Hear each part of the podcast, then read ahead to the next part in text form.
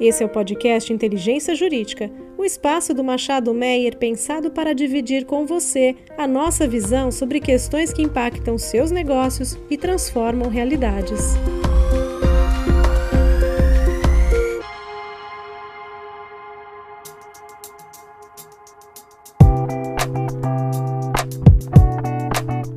Saudações a todos. Esse é mais um episódio da série Transição Energética do podcast Inteligência Jurídica do Machado Meyer. Nesse episódio, tenho a satisfação de contar com a participação da minha sócia Laura Souza. Como vai, Laura? Olá, Ana. Obrigada. Muito bom estar aqui. E não menos especial a participação nessa, nesse episódio do Wagner Ferreira, diretor institucional e jurídico da ABRAD, Associação Brasileira de Distribuidoras de Energia Elétrica, professor, autor de diversos livros no setor elétrico e um grande expoente no setor, participando ativamente das principais discussões é, e debates no setor de distribuição de energia é, no Brasil. Como vai, Wagner? É um prazer estar aqui. Muito obrigada por ter aceitado o convite de estar com a gente hoje. Oi, Ana. Obrigado a vocês. É, em seu nome, agradeço a todo o time Machado Meyer por essa oportunidade. Muito bom.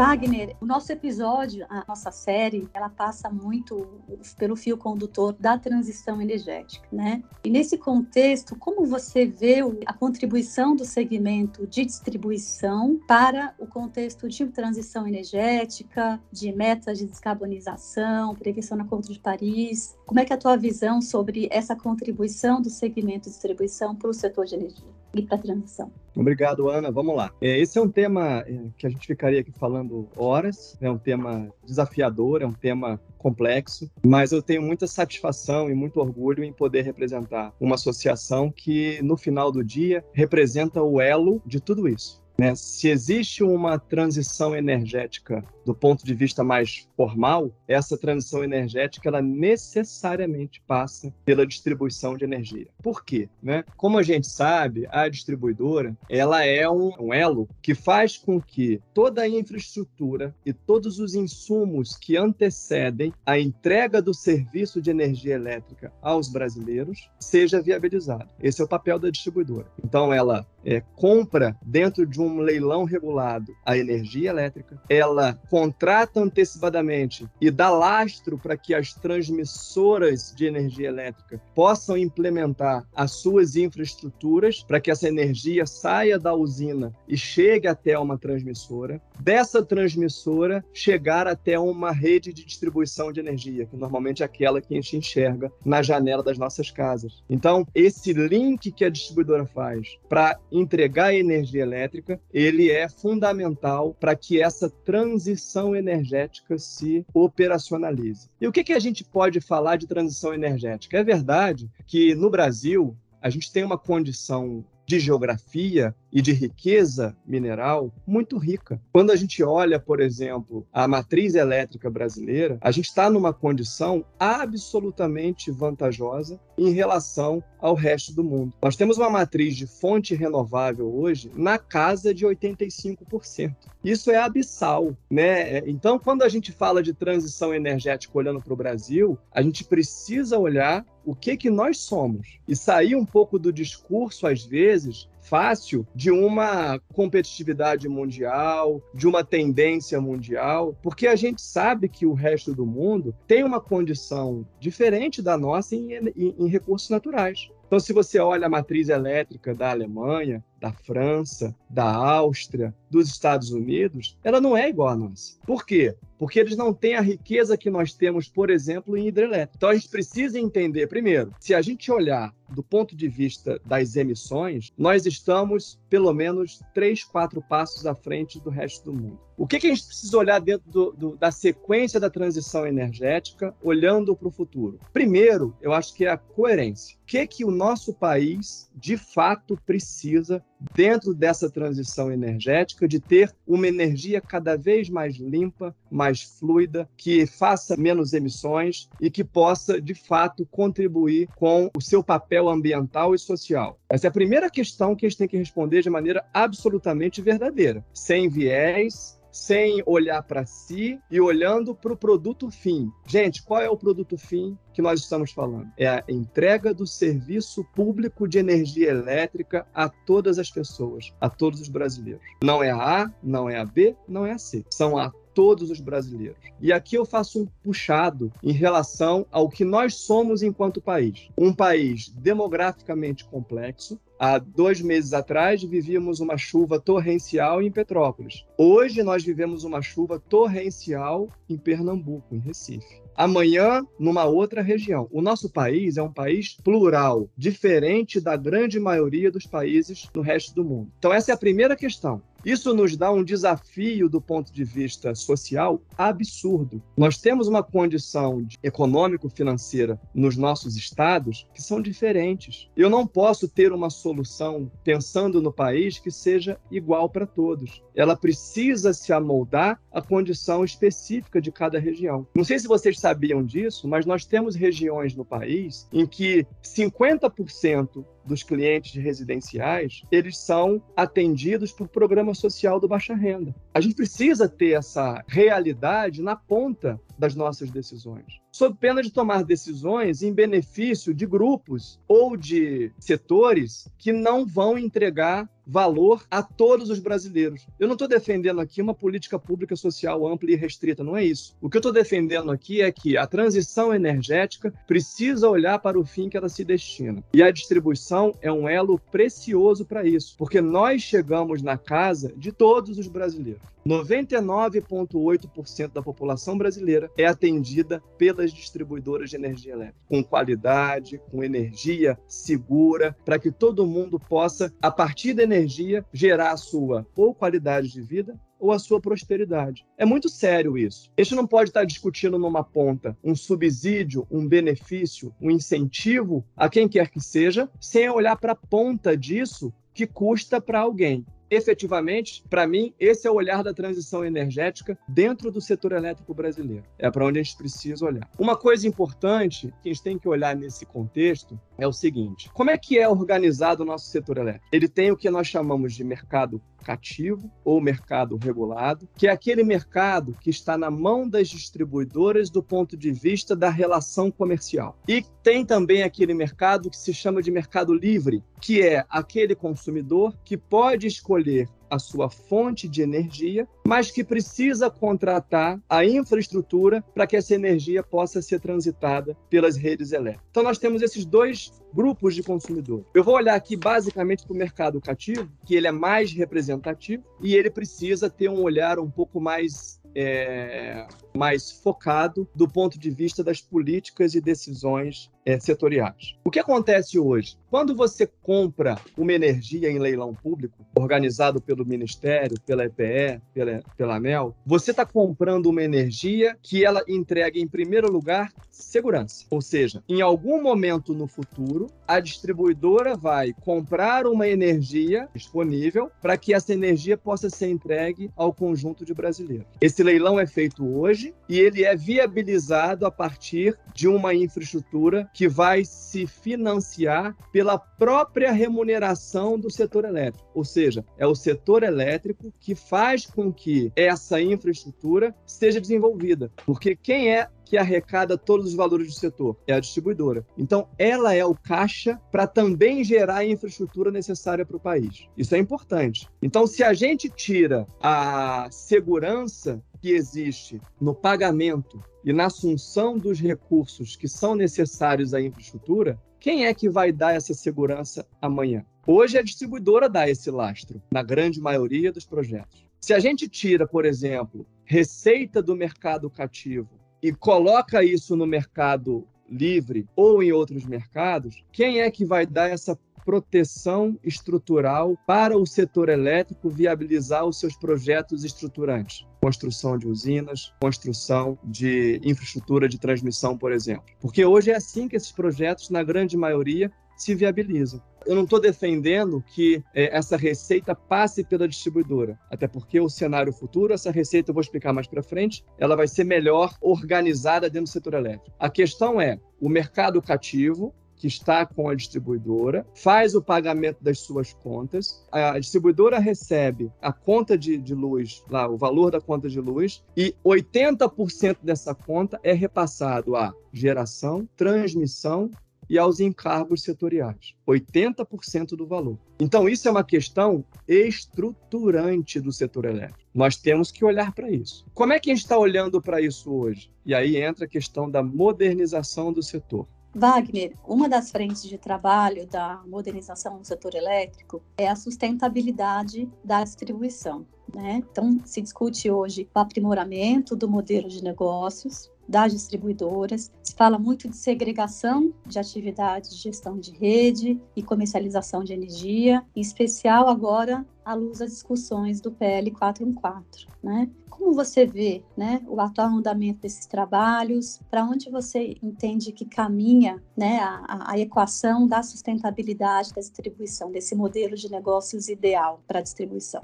Uma maravilha de pergunta. Temos várias questões em andamento sobre a modernização do setor e sobre o modelo de negócio da distribuição de energia, e não só da distribuição, mas de todos os atores do setor elétrico. Né? É, eu procurava explicar um pouco antes de como funciona o papel de geração de receitas do setor elétrico hoje dentro das nossas atuais é, políticas. Então eu dizia que a distribuidora de energia elétrica ela é o arrecadador do setor. É ela no final do dia que vai gerar a proteção necessária financeira para que os projetos de infraestrutura de geração e transmissão possam se viabilizar. Porque 80% do valor da conta de energia é destinado a outros atores: geração, transmissão e encargos e subsídios. Basicamente, é, então a gente precisa falar não só de um novo modelo de distribuição, mas um novo modelo de setor que se sustente. Como é que a gente enxerga isso, Ana? Basicamente o seguinte: hoje você tem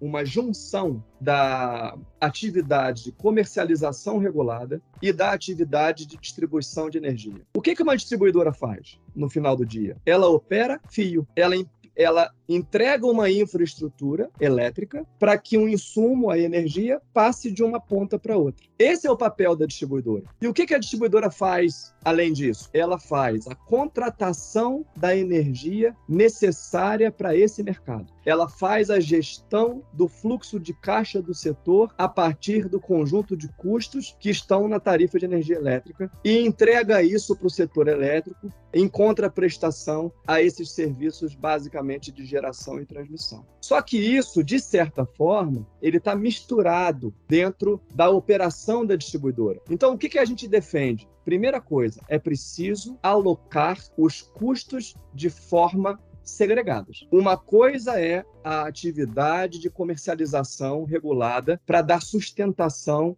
aos consumidores desse mercado de energia regulada. A outra coisa é a operação do fio, é a operação do serviço de entrega dessa energia de um ponto a outro. O universo da operação de energia numa contabilidade. E olha o universo da comercialização regulada na outra contabilidade. O que isso vai trazer de ganho para a gente? Eficiência e tratamento das distorções. Esse mercado de energia regulado, ele sofre uma série de questões relativas a essa compra e venda. Incentivos, descontos, dolarização e uma série de outras coisas que estão no conjunto desses contratos regulados que quem gerencia no final do dia é a distribuidora necessariamente a distribuidora incorre em custos por conta disso. E esses custos são, no final do dia, apresentados numa conta de luz, lá a partir dos instrumentos regulatórios que gerenciam e que conduzem, né, organizam a tarifa de energia. Quando a gente segrega, a gente enxerga os problemas e a gente precisa tratar esses problemas que são do setor elétrico. Essa é a primeira coisa. A segunda coisa, eu preciso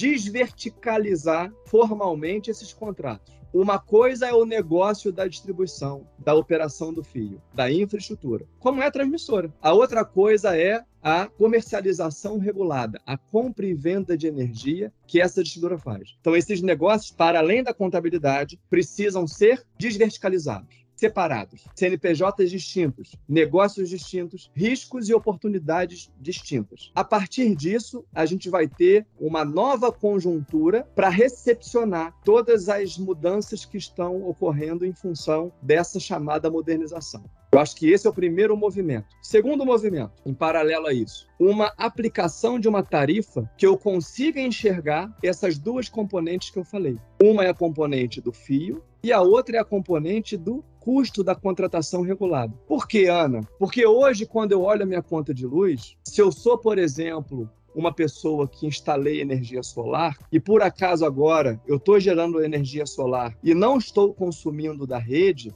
certo? Esse valor pela forma como a tarifa é calculada, ele está sendo rerateado com todos os demais consumidores. Eu preciso ter uma tarifa onde a medição do uso da rede seja uma medição real. Se eu usei 30% dela, eu vou pagar 30% dela. Se eu usei 60%, eu vou pagar 60%. O que, que acontece hoje? Eu dou um incentivo de, a determinados atores para que ele possa se viabilizar dando um desconto no uso do sistema de distribuição e transmissão. Ok, só que esse uso do sistema de transmissão e distribuição, ele é dividido com todos os consumidores brasileiros. Se a Ana sai para não pagar, se o Wagner sai para não pagar, se a Laura sai para não pagar, quem é que permanece pagando? Demais usuários. Então essa conta no longo prazo não fecha. E ela vai, ela vai penalizar e preocupar quem? Quem não tem a possibilidade de fazer o uso dessa tecnologia que está sendo apresentada, ou daquele que eventualmente migrou para o mercado livre para comprar sua energia a um custo diferenciado.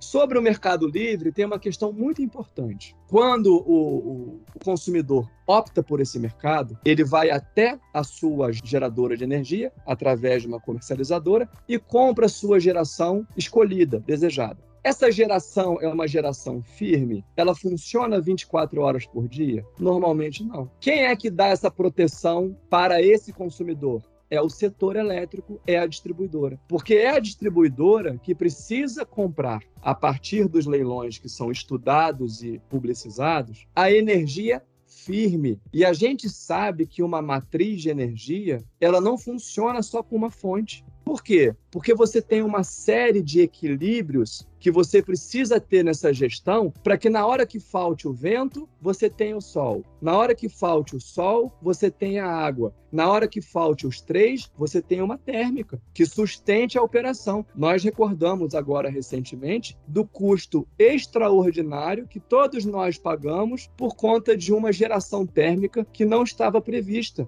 E ela precisou ser acionada rapidamente para que todos os consumidores não tivessem a falta de energia nas suas residências e negócios. Isso custa muito mais do que uma energia escolhida pelo Wagner e que é de uma fonte específica da minha do meu desejo. Só que é essa energia mais cara, naquela oportunidade, que sustentou o serviço para todos. Então, não é só uma questão de decisão, é uma questão de responsabilidade. Isso, Ana, já está sendo, é, vamos dizer assim, orientado no processo de modernização, em especial lá no relatório do PL 414, que hoje passa inclusive por uma definição de comissão especial, né? Deveremos ter uma relatoria assumida hoje para a gente tentar concluir esse processo o quanto antes. E por que, que esse processo tem que ser rápido? Porque, como você disse lá no início, a transição energética, e aí um pouco da tecnologia que você citou, ela começa a entrar cada vez mais rápido na vida das pessoas. Hoje, cada vez mais pessoas têm condições de ter um painel solar, têm condição de ter um veículo elétrico, têm condição de ter a escolha de um mercado livre, ou seja, a escolha de uma geradora de energia do seu desejo. Ora,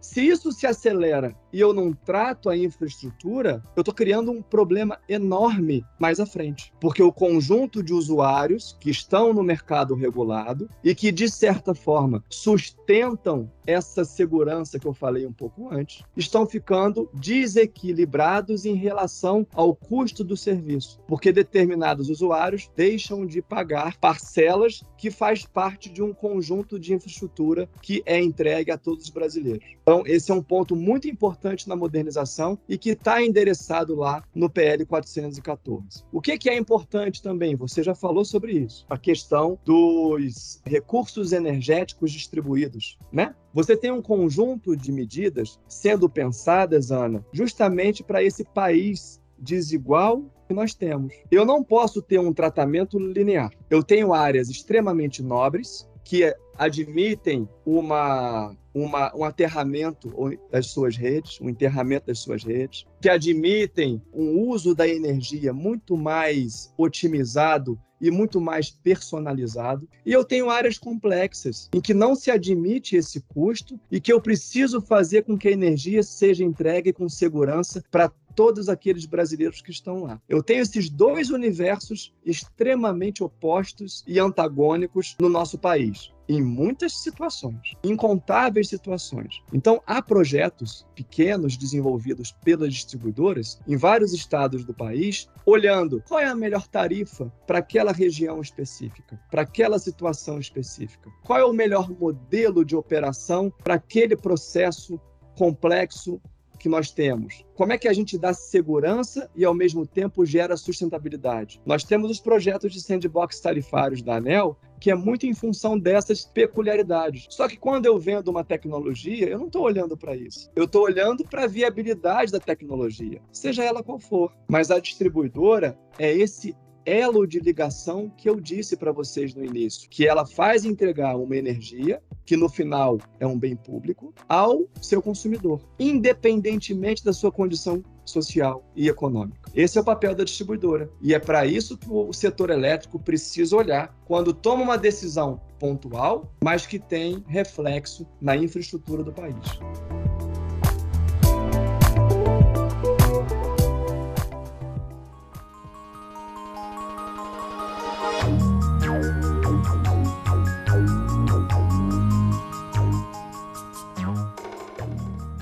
Obrigada, Wagner, especialmente por trazer todas essas pontas, né? Às vezes a gente fala em transição energética e como você muito bem falou, o Brasil está vários passos à frente de outros países do mundo quando se fala em geração, quando se fala em matriz renovável e a gente já está tendo que pensar aqui no segundo passo que é a transição energética justa, né? E tudo que você falou aí leva muito para esse nível de aprofundamento que a gente aqui no Brasil, por ser justamente pioneiro numa transição energética, no primeiro nível da cadeia, a gente tem que pensar nessa justa. E nesse sentido, uma dessas mudanças também trazidas pelo 414, pelo PL, é justamente a portabilidade. E eu queria entender como você vê a inserção da portabilidade nesse contexto é, que, como você muito bem falou, dos custos que a gente não, talvez a gente não coloque na conta, né? Que são os custos dos transportes, o custo que fica para o consumidor, como a portabilidade se encaixa nisso. Laura, excelente ponto e, e vou procurar responder para você de maneira bastante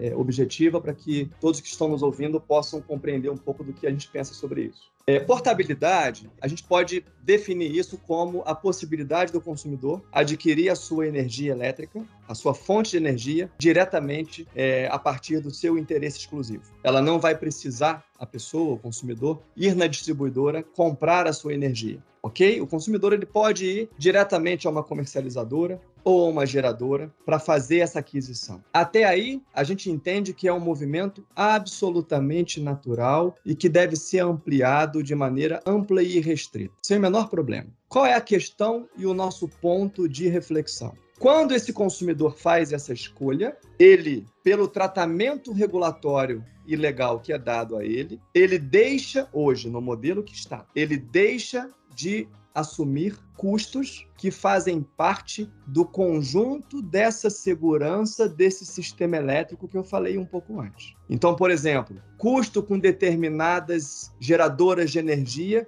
que estão nos contratos regulados não são pagos por aquele que, compra, que opta por sua compra de energia no Mercado Livre. Esses descontos, esses descontos, eles não podem ser um, um benefício apenas para quem está comprando a energia, mas ele tem que ser também tratado na ótica do custo que esse benefício é, está sendo refletido para aqueles que permanecem no mercado regulado que é assegurado pela distribuidora de energia. O que, que é importante a gente entender nisso? Se eu opto hoje por comprar minha energia solar no Mercado Livre, não tem nenhum problema, desde que eu pague pelos custos proporcionais que o sistema está me oferecendo para me dar energia segura 24 horas por dia. É isso. É simples como isso. Tem um monte de tese, um monte de desenvolvimento, relatórios infindáveis,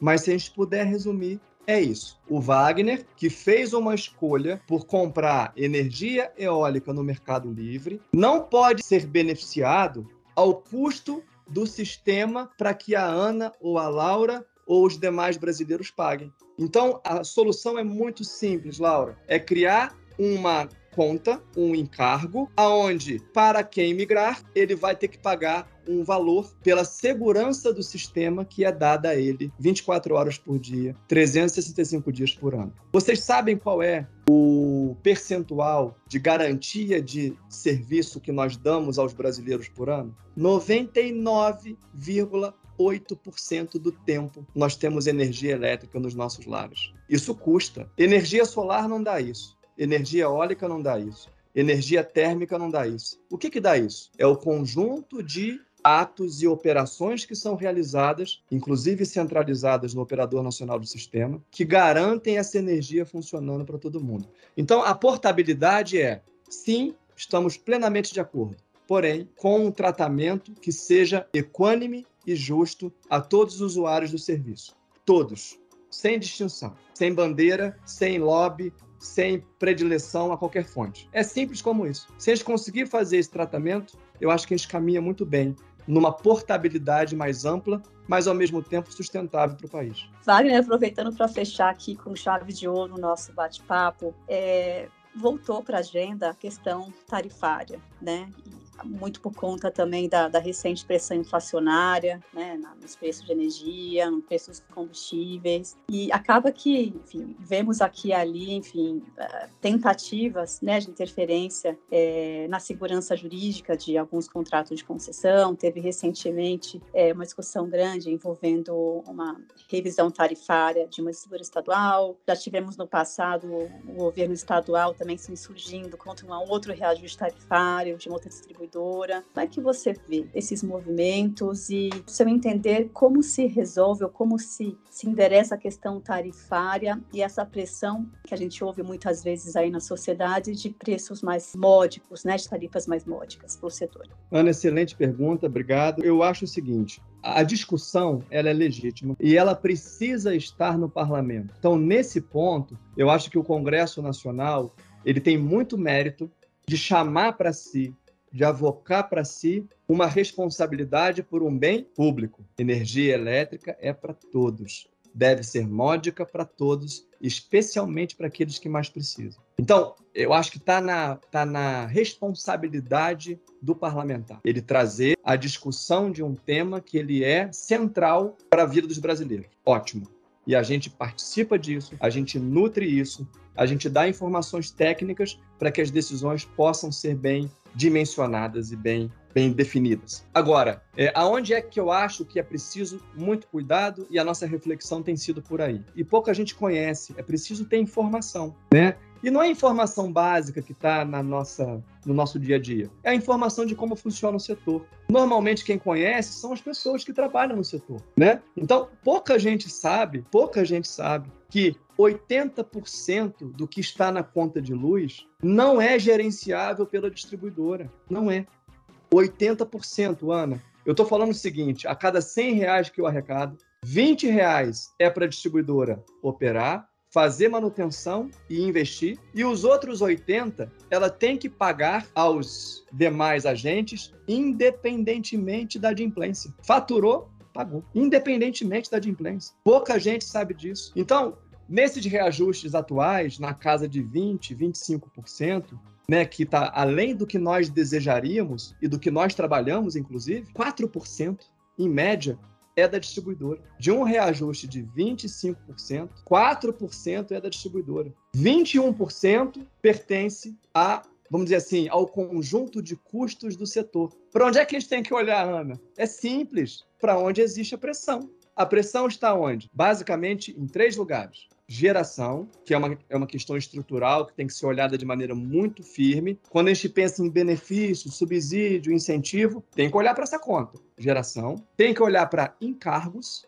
setoriais, que são os subsídios dados lá na CDE, na conta de desenvolvimento energético, baseados em lei, baseados em legislação. E temos que olhar para esses três que eu falei, dão basicamente 70% da sua conta. Para onde é que a gente tem que olhar? Geração, encargos setoriais, CDE e tributos. Esses três são os grandes vilões dos atuais reajustes tarifários. Pelas suas razões. Não existe nada de anormal, não existe nada de imoral, de ilegal. Existe um fato, um conjunto de leis e eu estou tendo um resultado na mão. Esse resultado na mão está me dizendo que 70% do problema está sendo gerado por três itens. Onde é que eu tenho que atuar? A sociedade tem que atuar onde? Nos três itens. Se eu olho a distribuidora isoladamente, nos últimos 10 anos, ela é mais eficiente, ela custa menos do que custava há 10 anos atrás, proporcionalmente para cada brasileiro. Por quê? Porque a regulação da distribuição, ela é medida pela eficiência. Foi eficiente, você ganha, mas você entrega uma captura. Essa eficiência é devolvida ao consumidor em forma de redução de tarifa.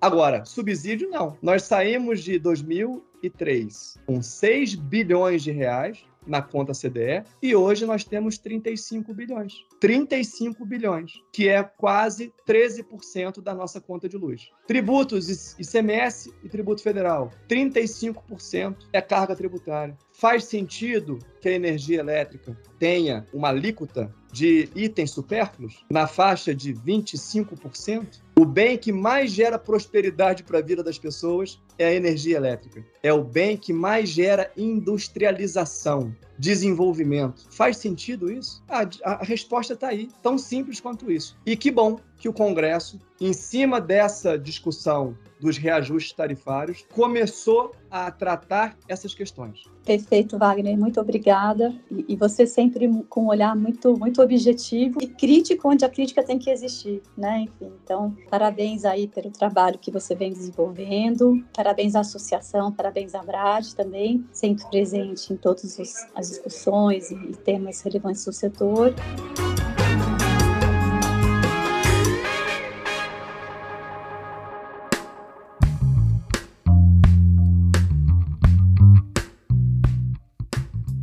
Sei, Laura, você quer fazer algum fechamento também? Wagner passou por temas muito sensíveis, mas que precisam ser cobertos se a gente de fato quiser ter fazer uma transição energética madura e que não fique limitada ou rasa, né, no âmbito da geração, das emissões, dessas discussões que no Brasil a gente tem muitos elementos para se aprofundar muito mais e fazer uma transição de fato justa, né, e, e profunda. Bem, agradeço a participação de todos que seguiram o podcast até aqui. Tenho certeza que enfim, o papo foi muito interessante. Todos vão sair daqui com, com, com mais insights e informações sobre o, a importância do segmento de distribuição né, para o setor. Espero vocês na próxima e até breve. Agradeço aqui ao Wagner a brilhante participação no nosso episódio de hoje. Até mais. É, Ana, muito obrigada. Wagner, muito obrigada. As contribuições foram muito valiosas. Essa riqueza de debate eu acho que é fundamental para o processo de modernização e para a gente ter uma transição energética de fato robusta, né? E, e poder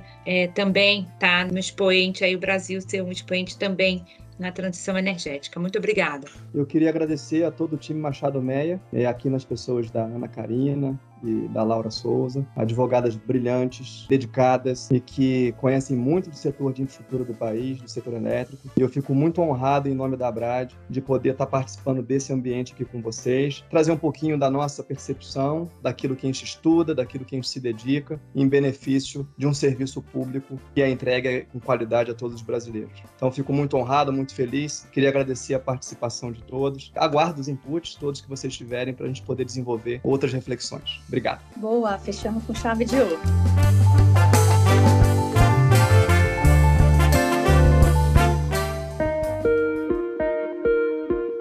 Você ouviu o podcast Inteligência Jurídica, o espaço de encontro para dividirmos com você a nossa visão sobre as questões que impactam os seus negócios.